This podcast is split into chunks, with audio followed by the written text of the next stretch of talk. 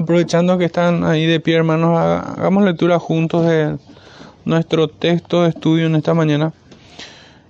Vamos a estar cerrando el capítulo 2 de Jonás. Jonás capítulo 2, versículos 9 y 10. Dice así. Mas yo con voz de alabanza te ofreceré sacrificios, pagaré lo que prometí. La salvación es de Jehová. Y mandó Jehová al pez y vomitó a Jonás en tierra. Pueden sentarse hermanos, el Señor bendiga su palabra en medio nuestro.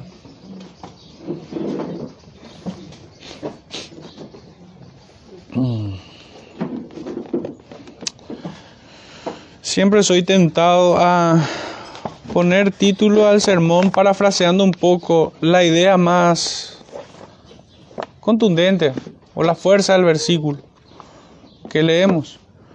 En este caso, eh, lleva por título este sermón, La salvación es de Jehová.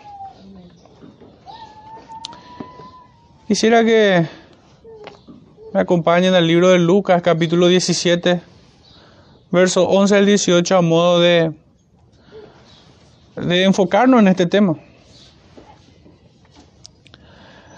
Dice así, Lucas 17, 11 al 18, yendo Jesús a Jerusalén, pasaba entre Samaria y Galilea, y al entrar en una aldea le salieron al encuentro diez hombres leprosos, los cuales se pararon de lejos, y alzaron la voz diciendo, Jesús, Maestro, ten misericordia de nosotros.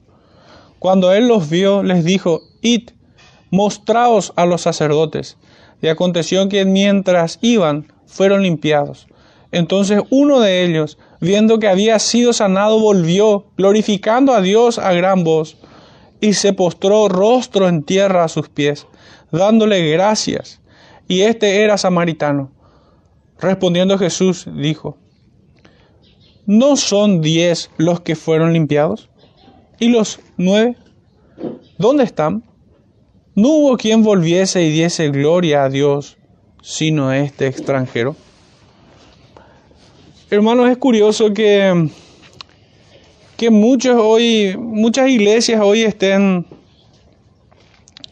eh, intentando de, de traer esta, esta enseñanza, una enseñanza equivocada en realidad, de que los dones especiales que fueron sobre Cristo en su ministerio terrenal y que acompañó como señal apostólica sobre sus discípulos, aún persistan de manera, de la misma forma. Esto, mi pensamiento no, no quisiera que les lleven hacia una idea de que el brazo de Dios se ha cortado o que Dios perdió su poder. Esas son falacias con las cuales algunos intentan sostener su error. Pero realmente estos dones milagrosos de sanidades, dones especiales sobre algunos hombres, al, modo que debemos recordar de que el apóstol Pedro, su sombra cayó sobre alguien y fue sanada. Pero es curioso que muchas denominaciones, esto es lo que quiero decir, que muchas denominaciones se embanderen con este error, con la intención de atraer a los hombres, con la intención de cautivar las mentes o de, o de acercarlos al Señor. Nosotros vemos aquí que diez fueron sanados, pero nueve se extraviaron. Nueve no vinieron a darle gloria al Señor. Fueron diez los que recibieron el favor del Señor. Fueron sanados.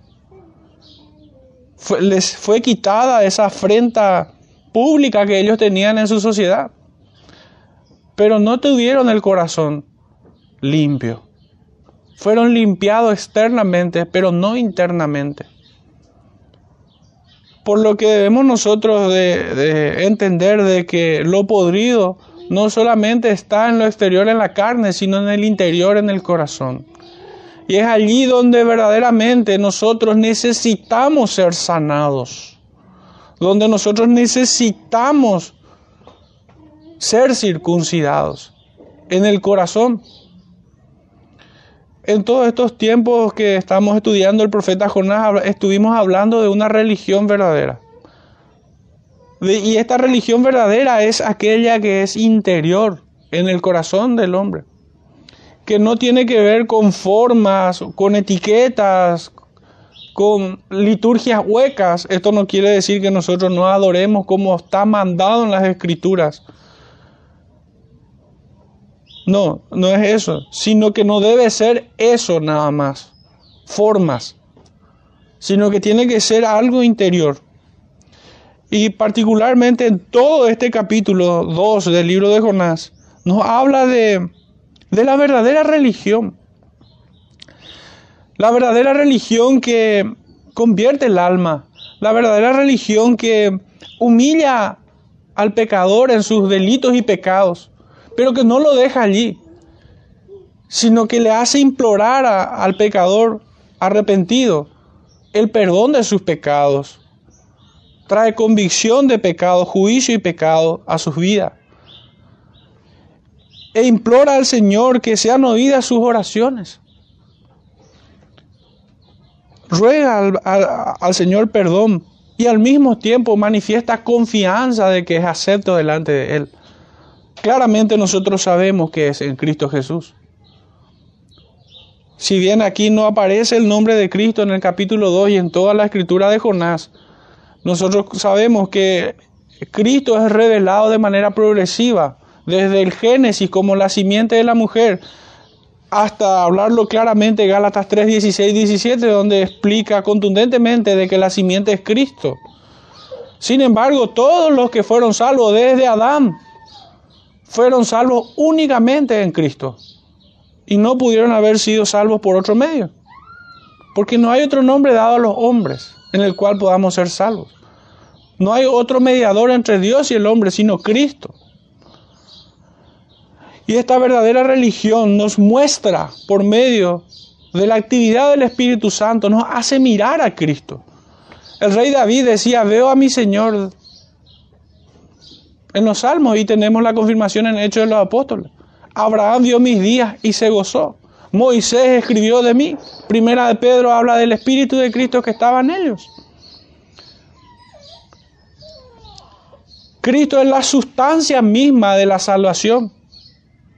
La verdadera religión nos hace conscientes de esta verdad. Y no solamente ello, sino que nos hace estar seguro en ello, nos hace confiar en ello, no solo creer, no solo conocer, creer, sino confiar en Él, en Cristo.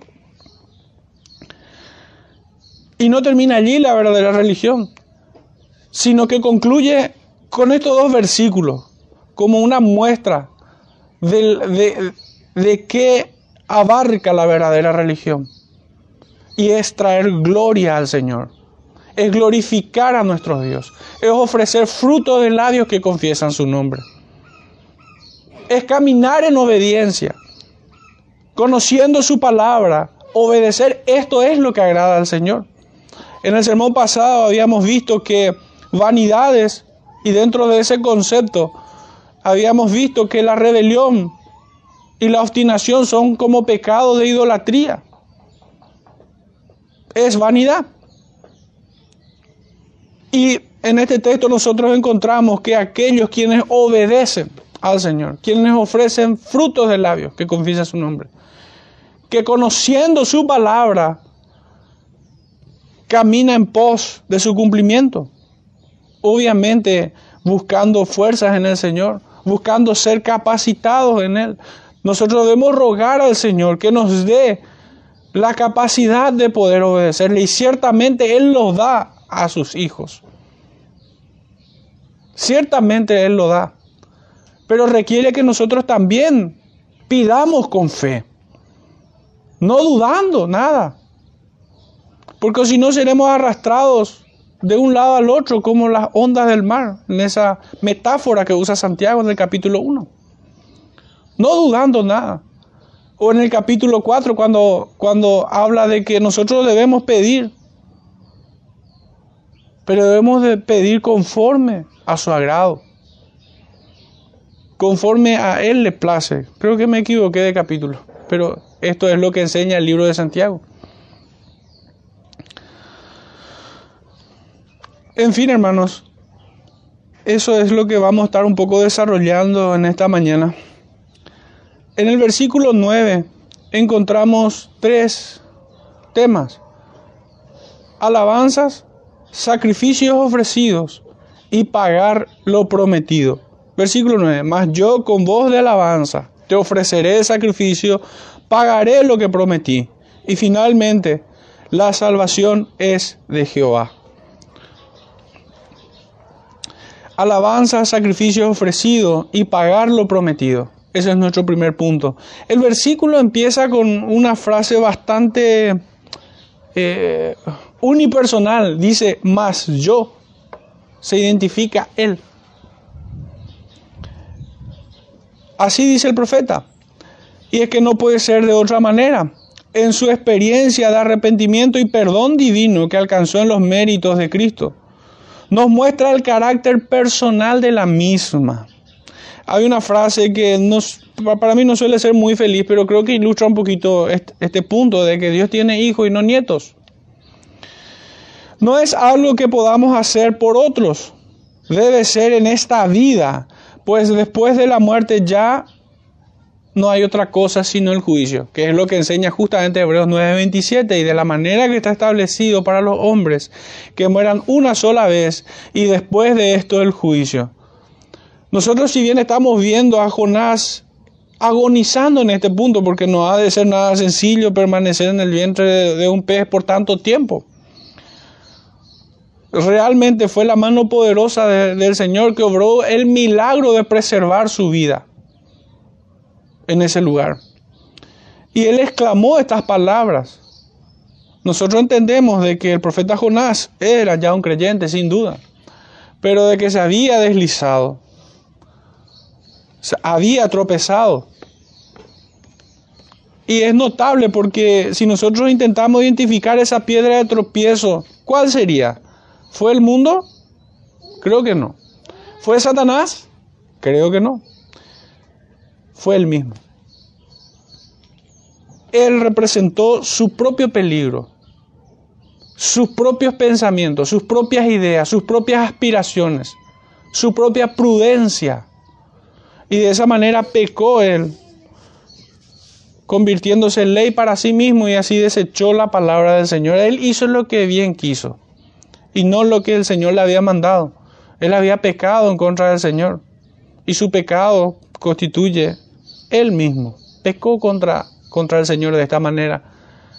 Pero acá nosotros leemos más yo, más yo. Así como Él fue culpable de ese pecado, Él también se presenta delante del Señor, ofreciendo alabanzas a aquel que lo perdonó por el puro afecto de su voluntad.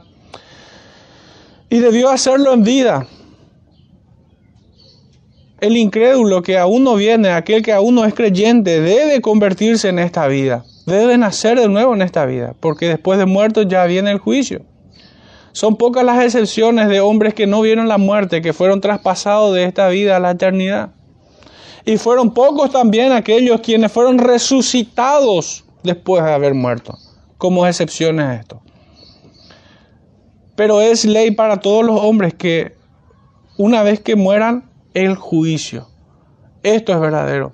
Como un paralelo bastante equivalente a esta situación del profeta Jonás, porque realmente hasta que llega el versículo 10, debemos creer de que el profeta no sabía si el Señor le iba a sacar vivo de ese lugar.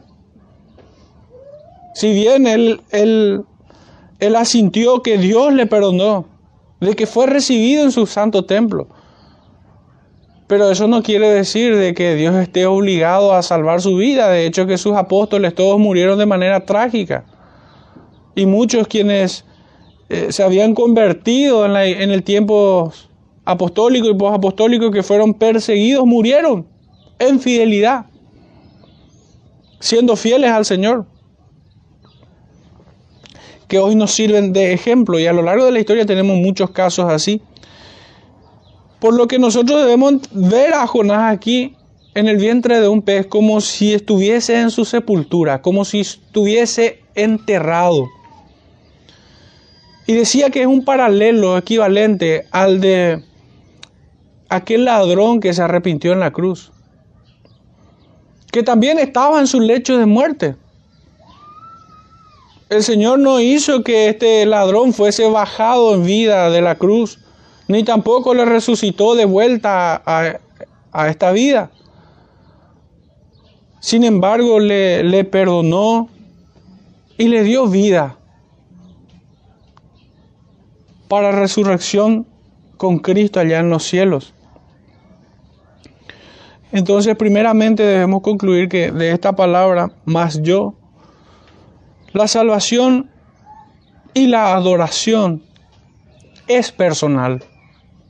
Nosotros no podemos hacer por otros. Nosotros no podemos arrepentirnos por otras personas para salvación. Lo que nosotros debemos hacer es interceder por esas personas para que el Señor les conceda arrepentimiento y ellos busquen al Señor.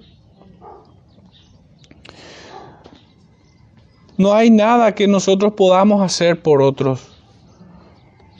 Somos nosotros los responsables de buscar al Señor en el arrepentimiento e implorar su perdón para perdón de pecados.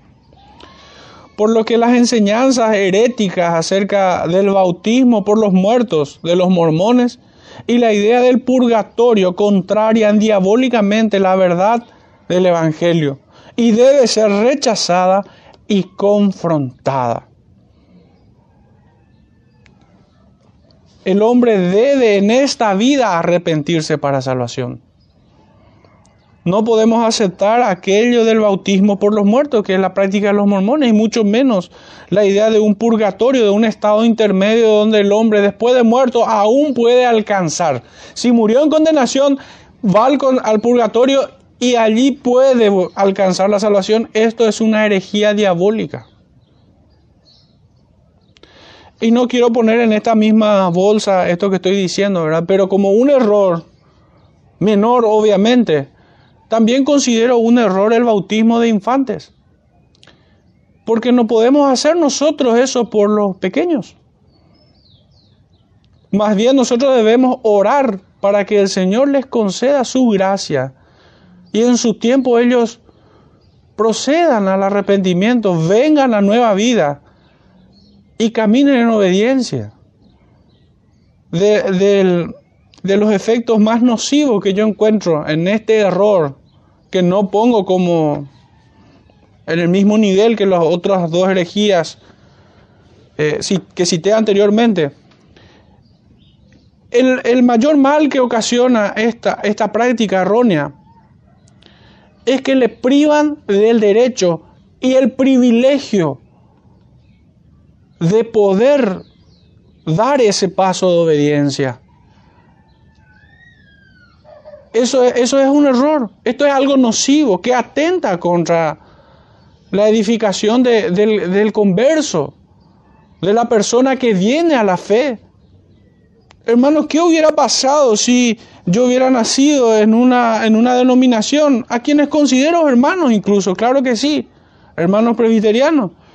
Y yo habiendo sido bautizado de pequeño y ya de grande venido a la fe,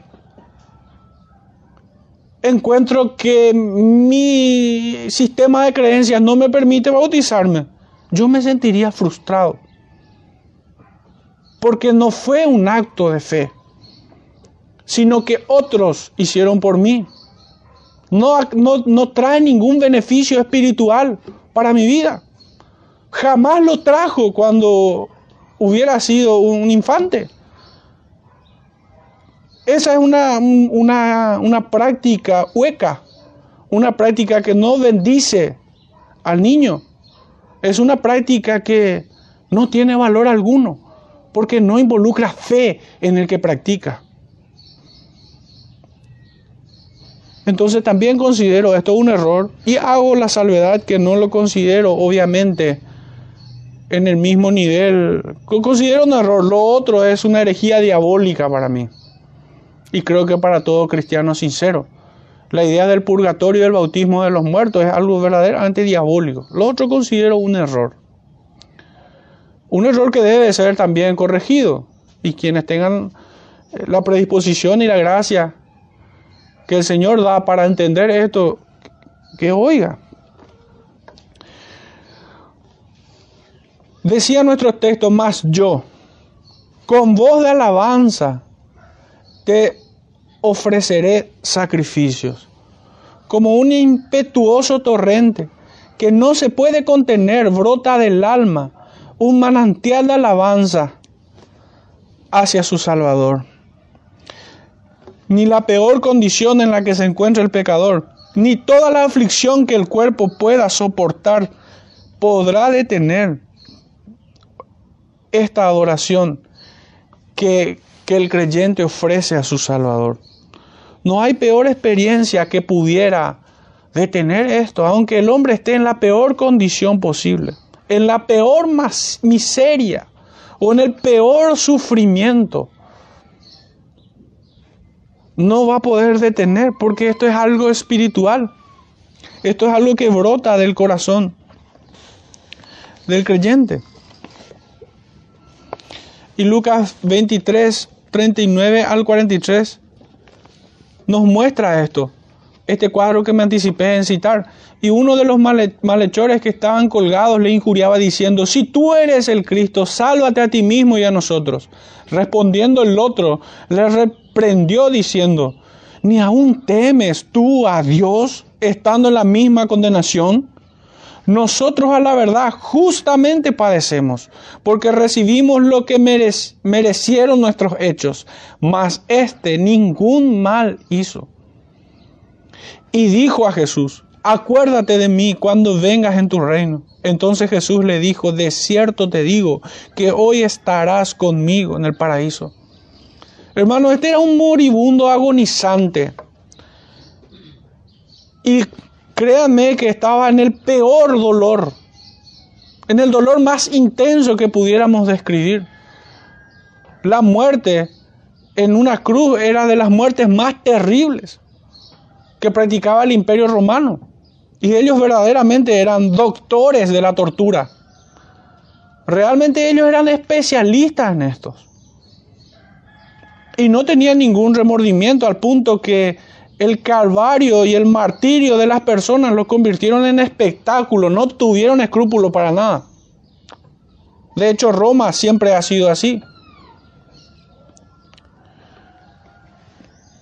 Y sin embargo, este hombre, estando en esa condición, hace confesión de pecado, entiende y acepta el juicio de Dios. Este hombre nada ha hecho, ve a Cristo el Redentor al Cordero sin mancha, identifica al mediador, lo defiende de los ataques de otros, le predica y deposita toda su confianza en Él. Esto Él hizo en la cruz, en pocas palabras. En pocas palabras. El gozo supera a toda la aflicción y prorrumpe el alma en adoración. Es hermoso ver esta situación, hermanos. Porque cuando uno está cómodo, uno no le agobia nada, la adoración es legítima y puede ser sincera también, sin duda. Pero cuando uno ve esta clase de cuadros, realmente vemos el poder de Dios. Porque fue el poder de Dios que sostiene al creyente. Es por su poder que Jonás estaba siendo sostenido en ese lugar. Cualquiera de nosotros o cualquier hombre natural hubiera desfallecido en ese lugar si no fuera por el poder soberano del Señor, que sostiene a los suyos, que no los abandona, que le hace creer en esperanza contra esperanza. Aunque todo alrededor sea oscuro, el Espíritu de Dios nos hace mirar su luz resplandeciente en sus promesas, en su evangelio. Hechos 16, 22 nos dice, y se agolpó el pueblo contra ellos, y los magistrados, rasgándole las ropas, ordenaron azotarlos con vara. Después de haberle azotado mucho, le echaron en la cárcel, mandando al carcelero que los guardase con seguridad, el cual recibido este mandato, los metió en el calabozo de más adentro y les aseguró los pies en el cepo. Pero a medianoche, orando Pablo y Silas, cantaba himnos a Dios y los presos los oían. Tenían la piel abierta. La carne respiraba juntamente con sus narices. Estaban atados, engrillados a un cepo en el calabozo más oscuro, allá en lo más profundo, donde toda esperanza debió haber sido enterrada, pero no para un creyente, no para alguien que confía en su Hacedor, en su Salvador, ni todos los dolores que, que el cuerpo pudiera soportar impidió que ellos orasen y cantasen himnos. Nosotros tenemos la enseñanza en Santiago también, 5, capítulo 5, ya cerrando el libro de Santiago, de que eh, nos dice la escritura de que el que esté triste haga oración y el que esté alegre cante alabanza. ¿Cómo estaban estos hombres? Estaban alegres, estaban gozosos. En otro punto de la escritura nosotros encontramos de que ellos se sintieron por dignos de padecer por causa del nombre. Hermanos, esto es locura, pero es una bendita locura. Es una bendita locura el poder glorificar al Señor, a pesar de nuestras tribulaciones, a pesar de nuestros dolores y sufrimientos. Que debiéramos nosotros exclamar como ese que fue muerto allí en la cruz también, al lado de Cristo. Ciertamente nosotros padecemos por causa de nuestros pecados, pero aún así descansar en la confianza de la persona de Jesucristo. Él es nuestra salvación. La fe simplemente es el medio y no quiero hacer de menos ni mucho, ni mucho menos. No, al contrario. Pero la fe es el medio. Pero Cristo es nuestra salvación. Daniel 3, versículo 26, 13 en adelante, mejor dicho hay también otro cuadro muy hermoso. Dice así, entonces Nabucodonosor dijo con ira y con enojo que trajesen a Sadrat, Mesach y Abednego. Al instante fueron traídos estos varones delante del rey. Habló Nabucodonosor y les dijo, es verdad, Sadrat, Mesach y Abednego, que vosotros no honráis a mi Dios, con minúscula, ni adoráis la estatua de oro que he levantado. Ahora pues, ¿estáis dispuestos para que al oír el son de la bocina, de la flauta, del tamboril, del arpa, del salterio, de la zampoña y de todo instrumento de música, os postréis y, y adoraréis la estatua que he hecho. Me es imposible, hermano, retener una idea que me vino al, al leer este versículo. Y es que esta descripción de múltiples instrumentos y de adoración profana no describe otra cosa sino la de adoración mundanal que hoy tienen las iglesias, que se apartan de una adoración regulada. Porque si no la adoráis, sigo el texto, en la misma hora seréis echados en medio de un horno de fuego ardiendo. ¿Y qué Dios con minúscula? ¿Será aquel que os libre de mis manos? Sadrat, Mesach y Abednego respondieron al rey Nabucodonosor diciendo, no es necesario que te respondamos sobre este asunto. He aquí nuestro Dios con mayúscula, a quien servimos, puede librarnos del horno de fuego ardiendo y de tu mano, oh rey, nos librará. Y si no, sepas, oh rey, que no serviremos a tus dioses, ni tampoco adoraremos a la estatua que has levantado. Entonces Nabucodonosor se llenó de ira y se demudó el aspecto de su rostro contra Sadrat, Mesach y Abednego, y ordenó que el horno se calentase siete veces más de lo acostumbrado, y mandó a hombres muy vigorosos que tenían su ejército, que atasen a Sadrat, Mesach y Abednego, para echarlos al horno de fuego ardiendo. Entonces estos varones fueron atados con sus mantos, sus calzas, sus turbantes y sus vestidos, y fueron echados dentro del horno de fuego ardiendo. Y como la orden del rey era apremiante, y lo habían calentado mucho, la llama de fuego mató a aquellos que habían alzado a Sadrán, Mesad y Abednego. Y estos tres varones, Sadrán, Mesad y Abednego, cayeron todos adentro del horno de fuego ardiendo. Entonces el rey Nabucodonosor se espantó y se levantó apresuradamente y dijo a los de su consejo, ¿no echaron a tres varones atados dentro del fuego? Ellos respondieron al rey, es verdad, oh rey. Y él dijo, he aquí yo veo cuatro varones sueltos. que se pasean en medio del fuego sin sufrir ningún daño, y el aspecto del cuarto es semejante al Hijo de los dioses. Entonces Nabucodonosor se acercó a la puerta del horno de fuego ardiendo y dijo, Sadrat, Mesad y Abednego, siervos del Dios Altísimo, salid y venid. Entonces Sadrat, Mesad y Abednego salieron de en medio del fuego. Estos hombres hermanos depositaron toda su confianza en el Señor. Más allá de que en su voluntad el Dios Altísimo, como dice aquí Nabucodonosor, hubiera permitido que estos hombres fuesen consumidos por las llamas. Ellos cuando respondieron al rey, no, no estaban seguros realmente de que iban a ser librados de ese horno. Porque dice en el texto, y si no, y si no, aún así vamos a padecer por causa del Señor. Aún así, no voy a claudicar delante de tus dioses. Imagínense, ellos estaban considerando perfectamente el sufrimiento que iban a, padecer. Pero la fe verdadera es aquella que confía en su Señor, a pesar de las circunstancias, a pesar de lo que tiene que enfrentar.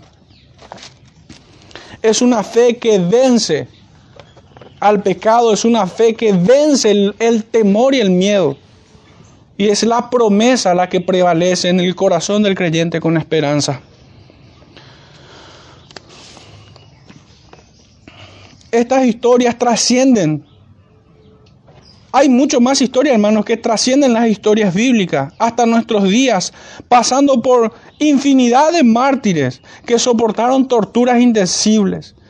Pero ellos atravesaron este valle de sombra, confiados en el Señor con paz y esperanza con gozo en el corazón. Podemos recordar de manera fugaz las oleadas de las inmundas manos de la Inquisición que deshuesaron a muchos creyentes, que convirtieron en cebo a otros, en antorchas humanas, que lo despellejaron vivo. Pero también debemos recordar aquellos regímenes comunistas que son tan diabólicos como aquellos inquisidores de la Iglesia Católica. Y un caso en particular que me tocó conocer es el de Richard Gumbram, que fue torturado por largos años, hermanos. Y su fe no claudicó, su fe le sostuvo, al punto de orar incluso por sus verdugos. Qué increíble es, hermanos, la fe. Qué increíble lo que el Señor obra en el corazón de un pecador honestamente yo considero el milagro del pez, todo lo relacionado del pez, como algo maravilloso, como algo único. Es un milagro. Pero en ninguna medida puedo considerar la conversión del creyente y esta fe que vence al mundo como un milagro menor a este. Nuestra oración debe ser esta. Rogar al Señor que nos permita ver el milagro de la salvación en otras personas. Hermanos, estos mártires aún persisten en nuestros días. Mártires que se encuentran en países islámicos extremistas y en países como China comunista, que al igual que la antigua Rusia, mató a cientos de millones por su fe y lo torturan para ver si de alguna manera pueden quebrar su confianza en el Señor. Nuestro texto continúa diciendo, pagaré lo que prometí. La deuda del reo de muerte que fue liberado por Cristo es tan inmensa como impagable, que posee todo pecador redimido. Sin embargo, la eternidad es un alivio para aquellos que recibieron esta salvación. El creyente tiene una eternidad por delante para pagar en adoración al Señor lo que prometió. Y, esto por favor que no se entienda como si fuera una transacción entre partes iguales, de ninguna manera. Esta adoración comienza aquí en la tierra y nuestra moneda son frutos de labios que confiesan su nombre. El Salmo 50 14 al 23 dice así, y aquí me voy a explicar mejor. Sacrifica a Dios alabanza y paga tus votos al Altísimo. E invócame en el día de la angustia, te libraré y tú me honrarás. Pero al malo dijo Dios, ¿qué tienes tú que hablar de mis leyes? ¿Y que tomar mi pacto en tu boca? pues tú aborreces la corrección y echas a tu espalda mis palabras. Si veías al ladrón, tú corrías con él, y con los adúlteros era tu parte. Tu boca mentía, metías en mal, y tu lengua componía engaño. Tomabas asiento y hablabas contra tu hermano, contra el hijo de tu madre ponías infamia. Estas cosas hiciste y yo he callado. Pensabas que de cierto sería como tú pero te reprenderé y las pondré delante de tus ojos. Entended ahora esto, los que olvidáis de, os olvidáis de Dios, no sea que os despedace y no haya quien os libre. Verso 23, el que sacrifica alabanza me honrará, y el que ordenare su camino, camino le mostraré la salvación de Dios arrepentimiento y plegaria pidiendo purificación al Señor. Este es un salmo de David.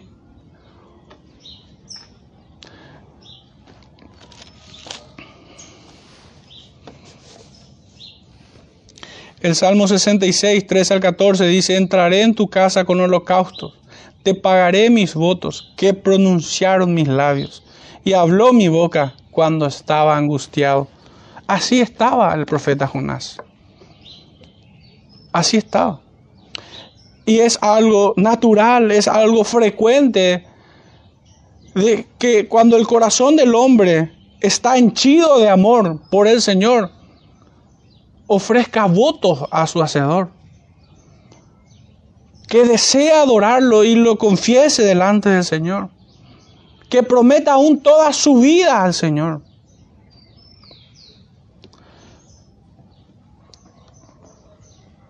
Hablando concretamente, la oración de Jonás son voces de alabanza, sacrificios ofrecidos, el pago de sus votos o promesas, exaltando al Dios trino, al Dios de su salvación. Son acciones de gracia superior a todos los sacrificios de animales ofrecidos sin fe y obediencia en el altar de Israel. Primera de Samuel 15, 22 dice, se complace Jehová tanto de los holocaustos y víctimas como en que se obedezca a las palabras de Jehová. Ciertamente el obedecer es mejor que los sacrificios y el prestar atención que la grosura de los carneros. Hebreos 10, 4 al 10 dice, porque la sangre de los toros y de los machos cabríos no pueden quitar los pecados, por lo cual, entrando en el mundo, dice, sacrificio y ofrenda no quisiste, mas preparaste cuerpo holocausto y expiaciones por el pecado no te agradaron. Entonces dije, he aquí que vengo, oh Dios, para hacer tu voluntad. Como en el rollo del libro está escrito de mí, diciendo primero, sacrificio y ofrenda y holocaustos y expiaciones por el pecado no quisiste ni te agradaron, las cuales cosas se ofrecen según la ley. Y diciendo luego, he aquí que vengo, oh Dios, para hacer tu voluntad. Quítalo primero para establecer esto último. En esa voluntad somos santificados mediante la ofrenda del cuerpo de Jesucristo, hecha una vez y para siempre. Pongamos atención, hermanos, en diferenciar un punto aquí. Y es que Jonás no ofrece algo a cambio, como una negociación, como un intercambio entre partes iguales, no. Dios es espíritu purísimo y el hombre es gusano. Dios es dueño de todo y no necesita de ninguno de nosotros. Sin embargo, nosotros, toda la humanidad es nada, es como polvo de la tierra. Lo debe todo a su creador. Jonás en realidad ofrece sacrificios de alabanza como la única manifestación de un alma a quien el Señor derramó o en quien derramó su gracia. Es como una respuesta. Esta palabra, pagaré lo que prometí es una respuesta que no puede contener en su interior y que proclama al Señor toda la intención de su corazón. Quiere rendir su vida al Señor en adoración. Es lo mismo que vemos también en el arrepentimiento de David. habiendo ya leído varias veces el Salmo 51, nosotros vemos que el arrepentimiento de David viene de una profunda convicción por el pecado. Le ruega al Señor que Él le limpie. Límpiame con hisopo. Le ruega también que su, el gozo de la salvación le sea devuelto. Pero allí no termina su arrepentimiento, sino que su arrepentimiento termina con un voto. Entonces dice, enseñaré tu ley a los hombres. La misma expresión de, de Jonás. Quiere rendir su vida al Señor en adoración. Aunque sabe que será imperfecto todo lo que él haga, es acepto por medio de Jesucristo. Nuestras oraciones son aceptas delante del Señor en todas sus imperfecciones y aún contaminadas de pecado, porque muchas veces oramos mal. No, y si oramos bien en palabras, el corazón no está alineado a nuestras palabras. Hermanos, yo creo que muchas veces pudiéramos haber pecado cuando oramos en grupo y simplemente agachamos la cabeza como simulando que estamos orando. Y no tomando conciencia de que el Señor nos está observando y de que estamos tomando en vano su nombre. Pudiéramos caer en esto. Muchas veces por negligencia, por desatención. Pero esto no quita que no tengamos culpa de, pecar de esa forma. Pero nosotros confiamos en que tenemos un mediador, de que el Señor nos perdona aún de, estas, de estos pecados, que se levantan de manera inconsciente. Cuando nosotros nos, nos dormimos, el pecado no se duerme. Ya para cuando nos despertamos, el pecado está preparado para hacernos tropezar. Y como evidencia de ello, ¿cuántas veces hemos dado el primer paso fuera de nuestra cama sin haber orado? Sin haber dado gracias al Señor por este día en el cual Él nos permite levantar.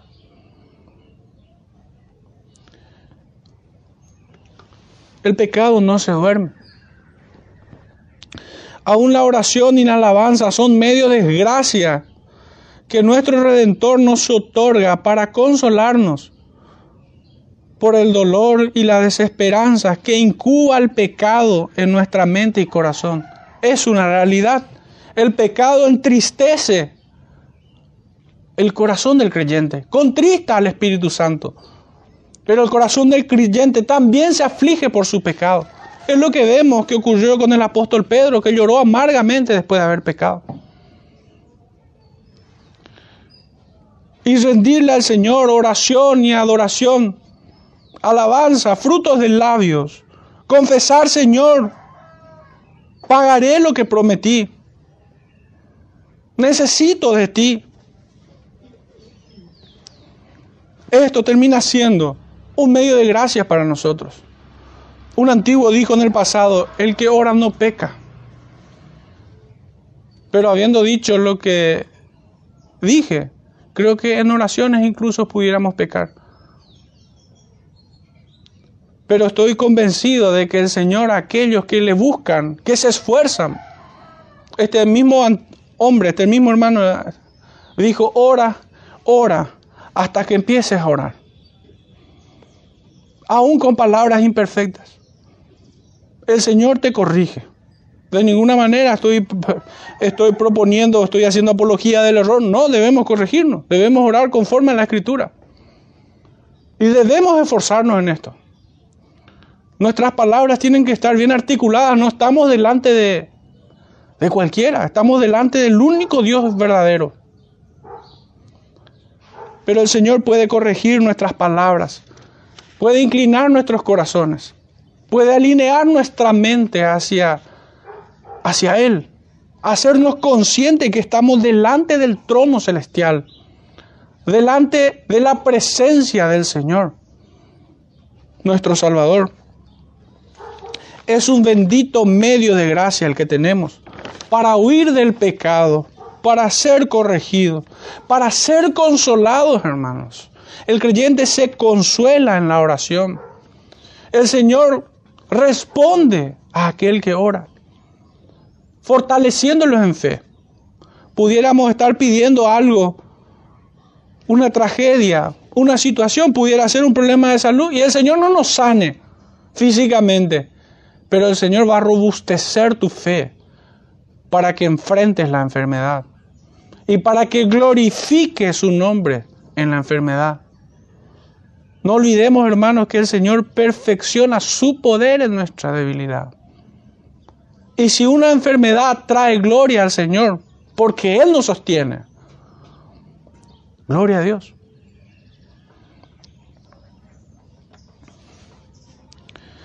Él nos fortalece en fe, en esperanza contra esperanza. El adorarlo constituye a la vez un privilegio inmerecido que no es concedido, que nos es concedido por Cristo. Nos es concedido por Él. Es un privilegio. Es un refrigerio para el alma. Es un medio de gracia. Nuestro texto sigue diciendo las salvaciones de Jehová allí termina nuestro, nuestro versículo 9. Vuelvo a leer el verso 9. Mas yo, con voz de alabanza, te ofreceré sacrificios, pagaré lo que prometí, la salvación es de Jehová. Esta es una frase por demás fuerte, autoritativa. No es, una, no es una palabra, no es una idea que se congracie con el corazón soberbio del pecador, con el corazón orgulloso del pecador. No es una frase que pueda alegrar el alma de, de un soberbio, sino todo lo contrario, lo va a enfurecer, lo va a enfurecer. Y muchos religiosos no han siquiera querer leer este texto. Porque por mucho tiempo han cultivado el error de que la salvación es de Él, que la salvación es, es algo alcanzable por tus medios, es algo asequible, es algo que está allí, cuando quiero lo tomo. No, el Señor sabe cómo soy yo. Yo tengo un pacto, un trato con Él. Esta palabra echa por tierra todos estos errores. La soberanía de Dios en la salvación es probablemente una de las doctrinas que más ofende a la mente carnal. Que ningún pecador se engañe pensando que la salvación es algo que pudiera merecer o que se pueda esforzar para poseerla o conquistarla. La salvación es de Jehová y Él la da a quien quiere. Esto termina siendo la peor bofetada. Él la da a quien quiere. Quisiera hacer lectura de algunos versículos rápidamente. Pudieran tomar nota si quisieran, pero no, es necesario que, me, que vayan conmigo a toda esa cita. Juan 6:37. Todo lo que el Padre me da vendrá a mí. Y el que viene a mí no le echo fuera. Fíjense lo imperativo. Lo que el Padre le da, viene. Y Él no le echa fuera. No es que lo que el Padre le da tiene la opción de venir. No, no dice eso. Por siquiera, por si le plazca. No. Lo que el Padre le da, viene inexorablemente. Lo que el Padre le da, viene a mí. La gracia de Dios es irresistible. Que cuando cae sobre el hombre, cuando Dios deposita su gracia por medio de su Santo Espíritu en el corazón del hombre, regenerándolo, es imposible que se resista. Es imposible. Mateo 11, 27 dice, todas las cosas me fueron entregadas por mi Padre y nadie conoce al Hijo sino el Padre. Ni al Padre conoce a alguno sino el Hijo. Y esta frase terrible. Y aquel a quien el Hijo quiera revelar. Es una frase dura. Marcos 4, 10 al 12 nos clarifica esto mismo que hemos leído en Mateo 11. Cuando estuvo solo, los que estaban cerca de él con los doce le preguntaron sobre la parábola, sobre la parábola del sembrador. Y les dijo, a vosotros os es dado saber el misterio del reino, más a los que están fuera, por parábolas todas las cosas. Y terrible el versículo 12 de vuelta.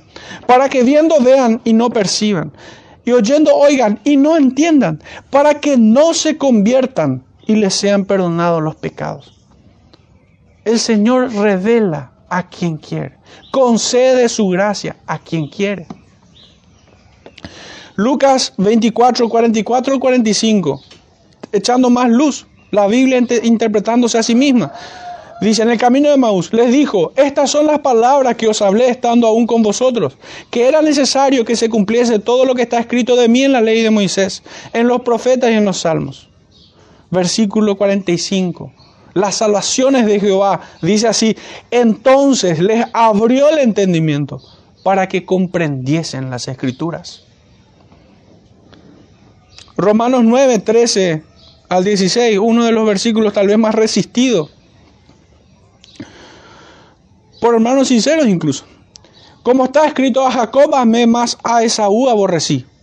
¿Qué pues diremos? ¿Que hay injusticia en Dios? En ninguna manera.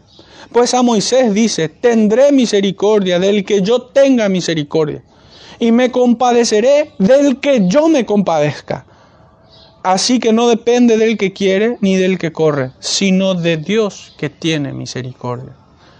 Hermanos, muchos eh, nos acusan a los calvinistas de que nosotros presentamos a un Dios terrible, a un Dios malvado.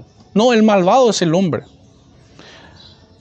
Podemos hacer un desafío a toda la humanidad diciéndoles, a ver si Dios es malvado. ¿Quién es el hombre que busca el arrepentimiento y confesión de pecado que el Señor rechace? Ninguno. Ninguno. Ahora, la pregunta es, ¿quién le busca? ¿Quién busca al Señor? ¿Es Dios el malvado? No, es el hombre el perverso. Es el hombre. No hay un solo hombre que por sus propias facultades humanas, mente y corazón, busque al Señor. O si no estaríamos negando los salmos y eh, las epístolas del apóstol Pablo. No hay justo ni en uno. No hay quien busque a Dios. No hay temor de Dios en sus ojos. Esta, esta palabra de salvación, las salvaciones de Jehová, esta palabra salvación, en el original se escribe Yeshua, significa triunfo. Y sabemos, hermanos, quién venció. No puede señalar a otra persona, sino a Cristo. Esta salvación que vemos aquí, con las salvaciones de Jehová, no apunta a ningún otro que no sea Cristo. Nosotros leemos salvación, o en algunas traducciones salud, que significa lo mismo. Debemos pensar en Cristo. Él es el que triunfó. Este es el significado, es la raíz de esta palabra, salvación, en Jonás 2.9. Yeshua, triunfo significa. Hebreos 12, 14 al 15 dice, así que por cuanto los hijos participaron de carne y sangre, él también participó de lo mismo para destruir por medio de la muerte al que tenía el imperio de la muerte, esto es, al diablo, y librar a todos los que por el temor de la muerte estaban durante toda la vida sujetos a servidumbre. Primera de Corintios 15, 54 al 57. Y cuando esto corruptible se haya vestido de incorrupción y esto mortal se haya vestido de inmortalidad, entonces se cumplirá la palabra que está escrita. Sórbida es la muerte en victoria. ¿Dónde está, oh muerte, tu aguijón? ¿Dónde, oh sepulcro, tu victoria? Ya que el aguijón de la carne es el pecado y el poder del pecado la ley. Más gracias sean dadas a Dios que nos da la victoria por medio de nuestro Señor Jesucristo. Cristo es el que venció y en Él somos más que victoriosos. En Cristo Jesús. Él es el que triunfó sobre Satanás. Es en Cristo que esta palabra salvación encuentra su verdadero y total significado.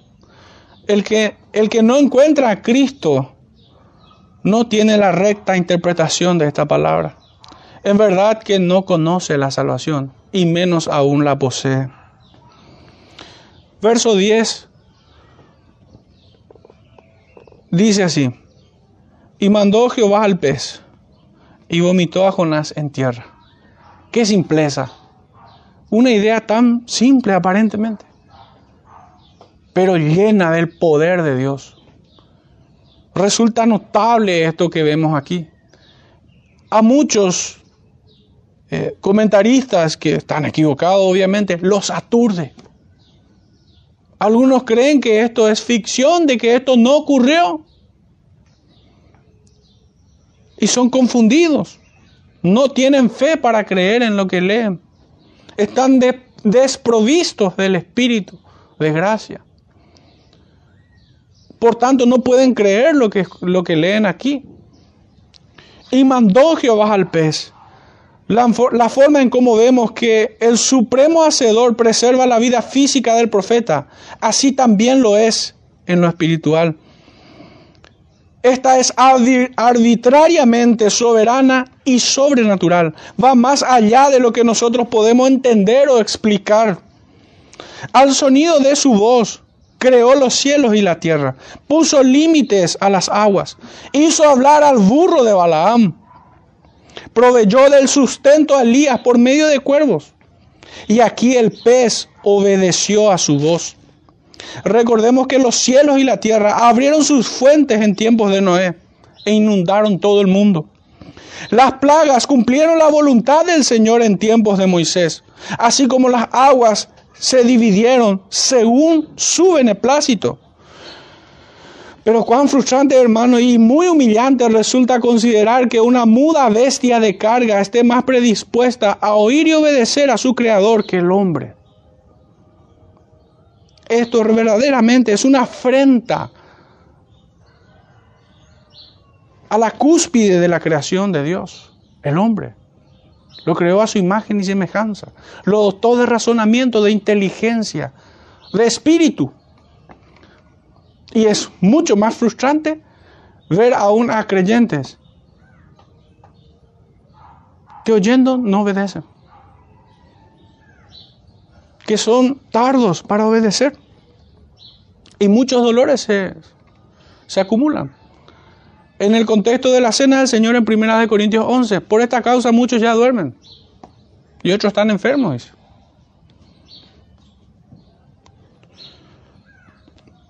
Es frustrante, es doloroso ver a muchos hermanos.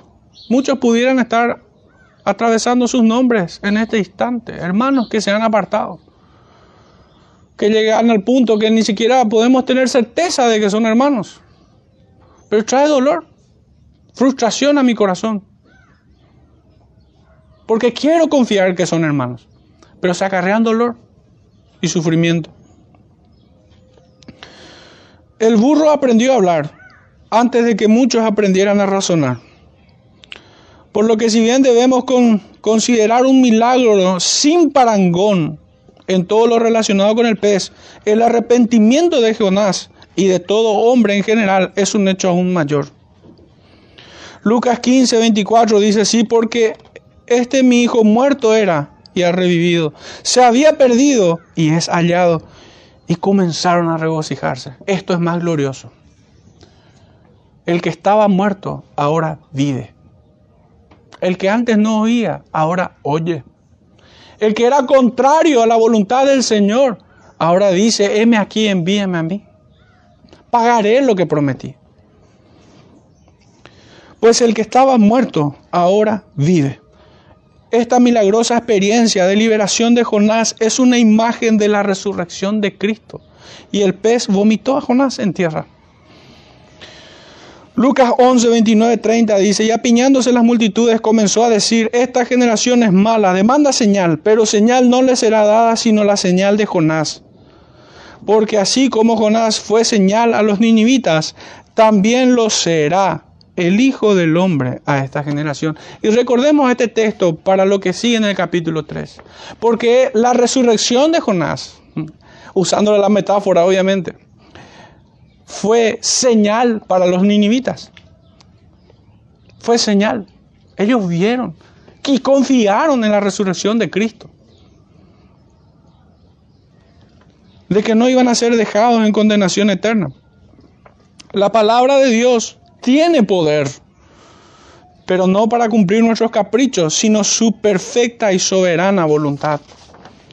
Números 23, 19 dice así, Dios no es hombre para que mienta, ni hijo de hombre para que se arrepienta. Él dijo y no hará, habló y no lo ejecutará.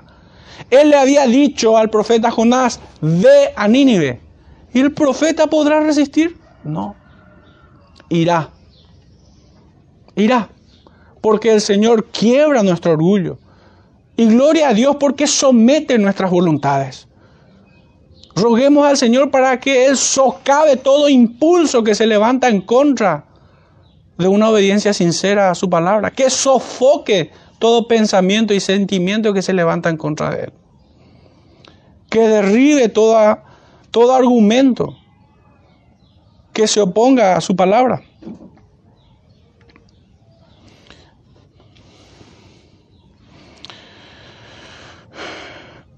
Esta voluntad del Señor, esta palabra del Señor, no está sujeta ni considera a nadie más, sino solo a sí mismo. No es que Dios establece su voluntad o revela su voluntad a partir de lo que otro va a querer o pensar.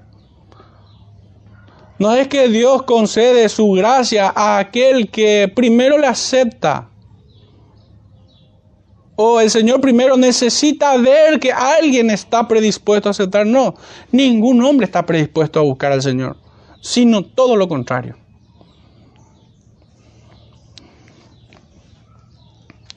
Daniel 4:35 dice, todos los habitantes de la tierra son considerados como nada, y Él hace según su voluntad en el ejército del cielo, en los habitantes de la tierra, y no hay quien detenga su mano y le diga, ¿qué haces? Esto entendió el pez a la primera vez que el Señor habló. El profeta necesitó más tiempo. Nosotros también, muchas veces. Hermanos, hagamos reflexiones acerca de todo esto que hemos visto. Nuestra condición natural es de muerte espiritual, expuestos a condenación. Recordamos, Jonás entendemos que es un creyente, así como todos nosotros. Pero la base de nuestra condición, como venimos al mundo, es en muerte espiritual, desprovisto del Espíritu de Cristo. Romanos capítulo 3, verso 10 al 12 dice, como está escrito, no hay justo ni aun uno. No hay quien entienda, no hay quien busque a Dios. Todos se desviaron, aún se hicieron inútiles. No hay quien haga lo bueno. No hay ni siquiera uno. Hermanos, en el, en el Evangelio de Juan, cuando, cuando leemos nosotros de que Él nos trae a su presencia, vuelvo a leer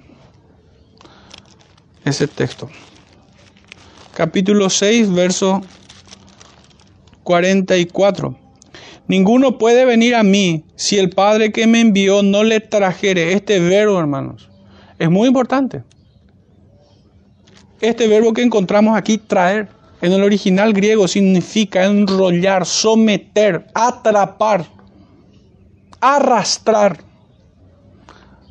De ninguna manera podemos nosotros ilustrar con una imagen de que el Señor nos extiende un dedo y agárrate de mi dedo y seguime. No. No se enrolla completamente. Somete todas nuestras capacidades y nos lleva a su presencia.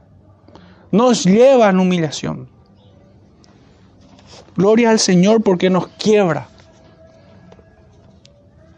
en todo el sentido de esa palabra el Salmos 14, 1 al 3. Es la misma enseñanza que leímos en Romanos 3, 10 al 12. Dice el necio en su corazón, no hay Dios, se han corrompido, se hacen obras abominables. No hay quien haga el bien. Jehová miró desde los cielos sobre los hijos de los hombres para ver si había algún entendido que buscara a Dios. Todos se desviaron, aún se han corrompido. No hay quien haga lo bueno, no hay ni siquiera uno. Y el Salmo 53 es exactamente lo mismo. Pero vuelvo a leer porque agrega algunos, algunas palabras interesantes. insensatez y maldad. Salmo 53, 1 al 3. Insensatez y maldad de los hombres. Al músico principal sobre Malahat. Mahalat, eh, dice. Masquil de David. Dice el necio en su corazón, no hay Dios. Se han corrompido e hicieron abominable maldad. No hay quien haga el bien. Dios desde los cielos miró sobre los hijos de los hombres para ver si había algún entendido que buscara a Dios. Cada uno se había vuelto atrás, todos se habían corrompido. No hay quien haga lo bueno, no hay ni aún uno. Esta verdad debe sobresalir.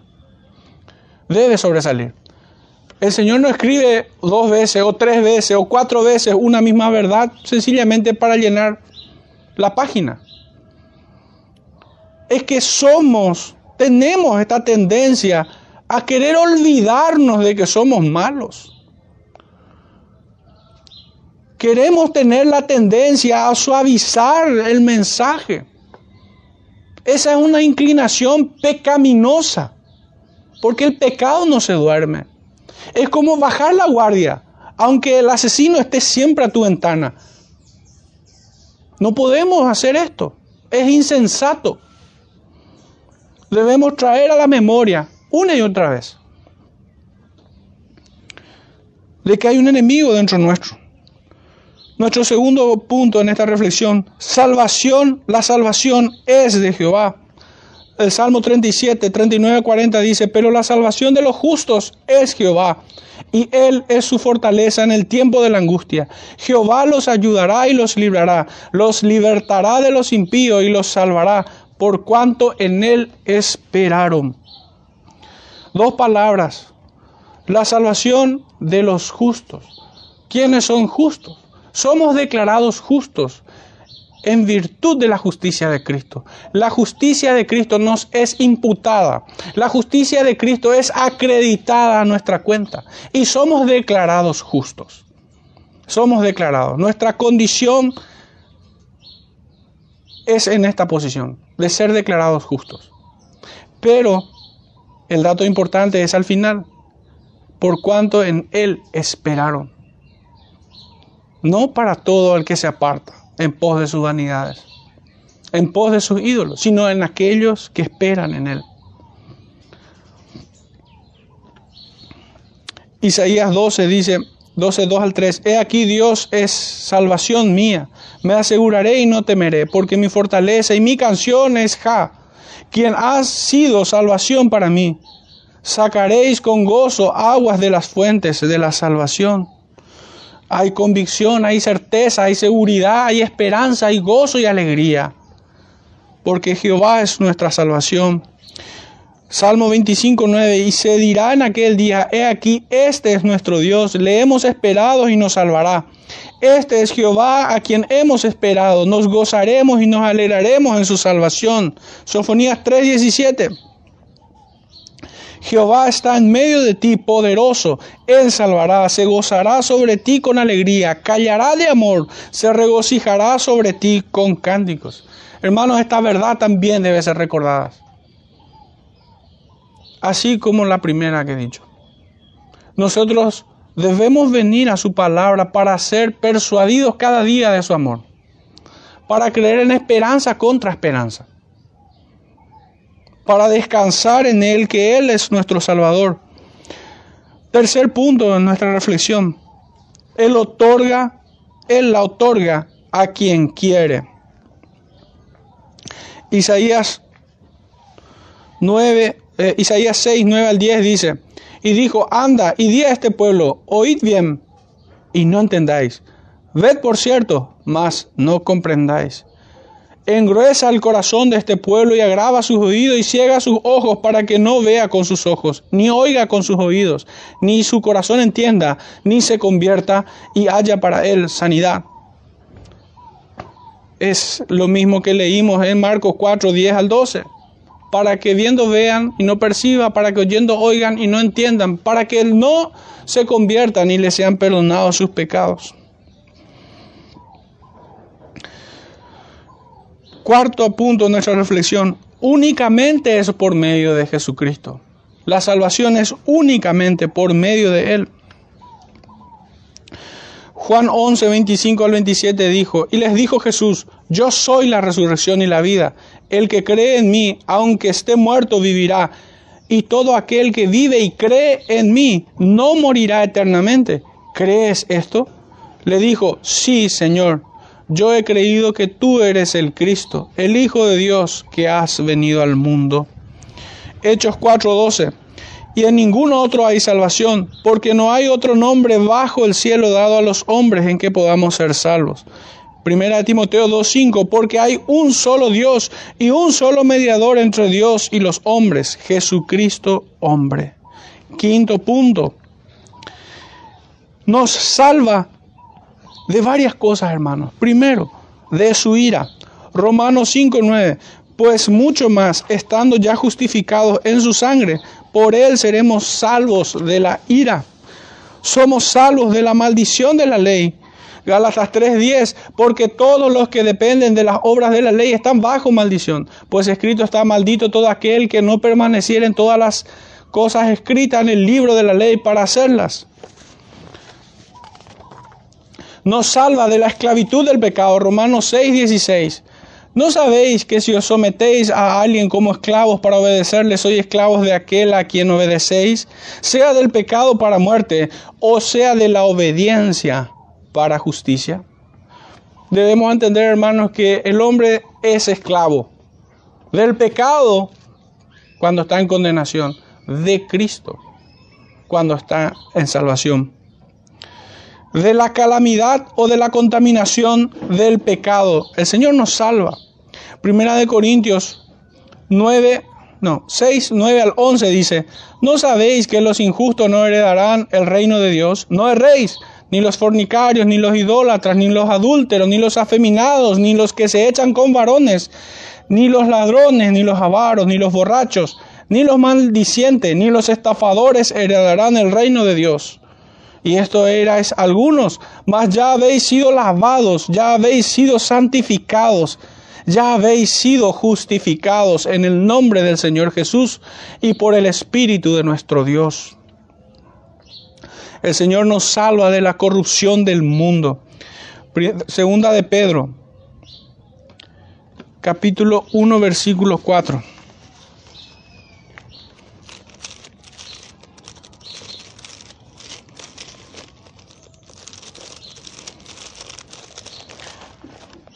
2.1.4 dice, segunda de Pedro 1.4, por medio de las cuales nos ha dado preciosas y grandísimas promesas, para que por ellas llegases a ser participantes de la naturaleza divina, habiendo huido de la corrupción que hay en el mundo a causa de la concupiscencia.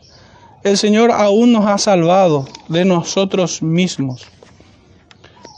Es esto lo que nosotros debemos entender cuando oramos al Señor, venga tu reino, hágase tu voluntad, como en el cielo, así también en la tierra. Que no se haga nuestra voluntad, sino la suya. Que no tropecemos en el pecado de Jonás, que fue contra la revelación del Señor. El Señor nos salva de todo esto de su ira, de la maldición de la ley, de la esclavitud del pecado, de la contaminación del pecado, de la corrupción del mundo y aún de nosotros mismos. Y nos bendice con la adopción como hijos amados. En Juan 1.12 dice esto y en Gálatas 4.5. Nos bendice con el amor de Cristo, 2 de Corintios 5.14. Nos bendice con la vida eterna, Juan 3.36. Nos bendice en novedad de vida, Romanos 6, 4. En santificación, Romanos 6, 22.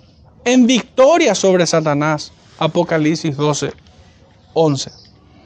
En conclusión, hermanos, la salvación es únicamente en Cristo por medio de la fe. Esto sí quisiera leerlo un poquitito. Primera de Corintios capítulo 15 versículos 1 al 4. Además os declaro, hermanos, el evangelio que os he predicado, el cual también recibisteis, en el cual también perseveráis, por el cual asimismo si retenéis la palabra que os he predicado, sois salvos, si no creísteis en vano. Porque primeramente os he enseñado lo que asimismo recibí, que Cristo murió por nuestros pecados, conforme a las escrituras, y que fue sepultado y que resucitó al tercer día, conforme a las escrituras, Hermanos, ¿quiénes son los que se apropian de esta bendita esperanza? En los primeros dos versículos el apóstol nos dice, el Evangelio que, que nos ha predicado, el cual recibimos, el cual perseveramos y el cual retenemos. Entonces sois salvos, si no creísteis en vanos. Son tres verbos, eh, verbos, hermanos, que implica recibir, perseverar y retener hasta el final. Es también la enseñanza del libro de Hebreos, que el Señor no nos pone en nosotros espíritu de cobardía, no somos de los que retroceden para perdición del alma.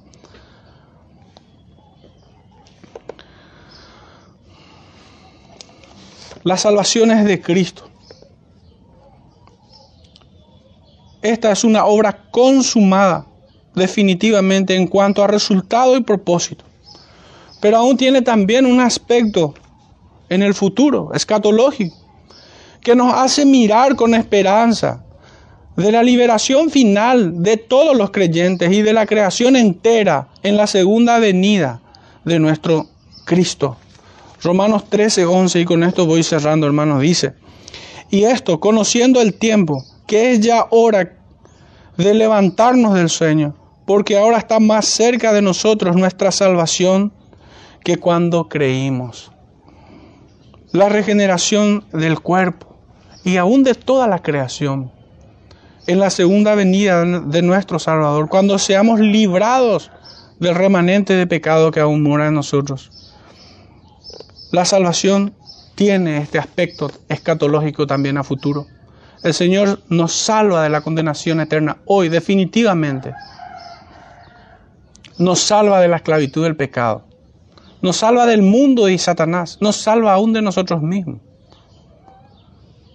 Pero también nos da esta suprema esperanza para mirar más allá, en fe, con los ojos de la fe, esperar al supremo Salvador. En la forma en que termina el libro de Apocalipsis, ven Señor Jesús. Esa debe ser nuestra, nuestro principal anhelo y nuestra oración primera, hermanos. Oremos para cerrar este tiempo.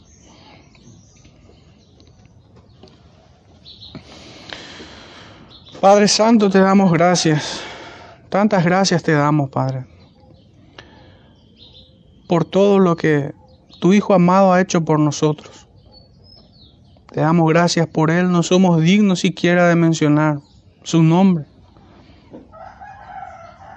pero nos has amado, Señor, a pesar de nosotros. Te damos gracias por ello. Te rogamos, Señor, que nos confirmes en fe.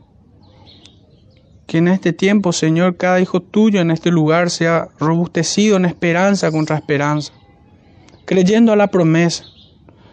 Y nos ayudes a todos a pasar los tiempos difíciles con gozo, con confianza, Señor, mirando más allá de esta vida no aferrándonos a lo terrenal, sino a la segunda venida, Señor, las cuales esperamos ansiosos. Bendice, Señor, a tu pueblo en esta mañana. En el nombre de nuestro Salvador Jesucristo te rogamos esto. Amén.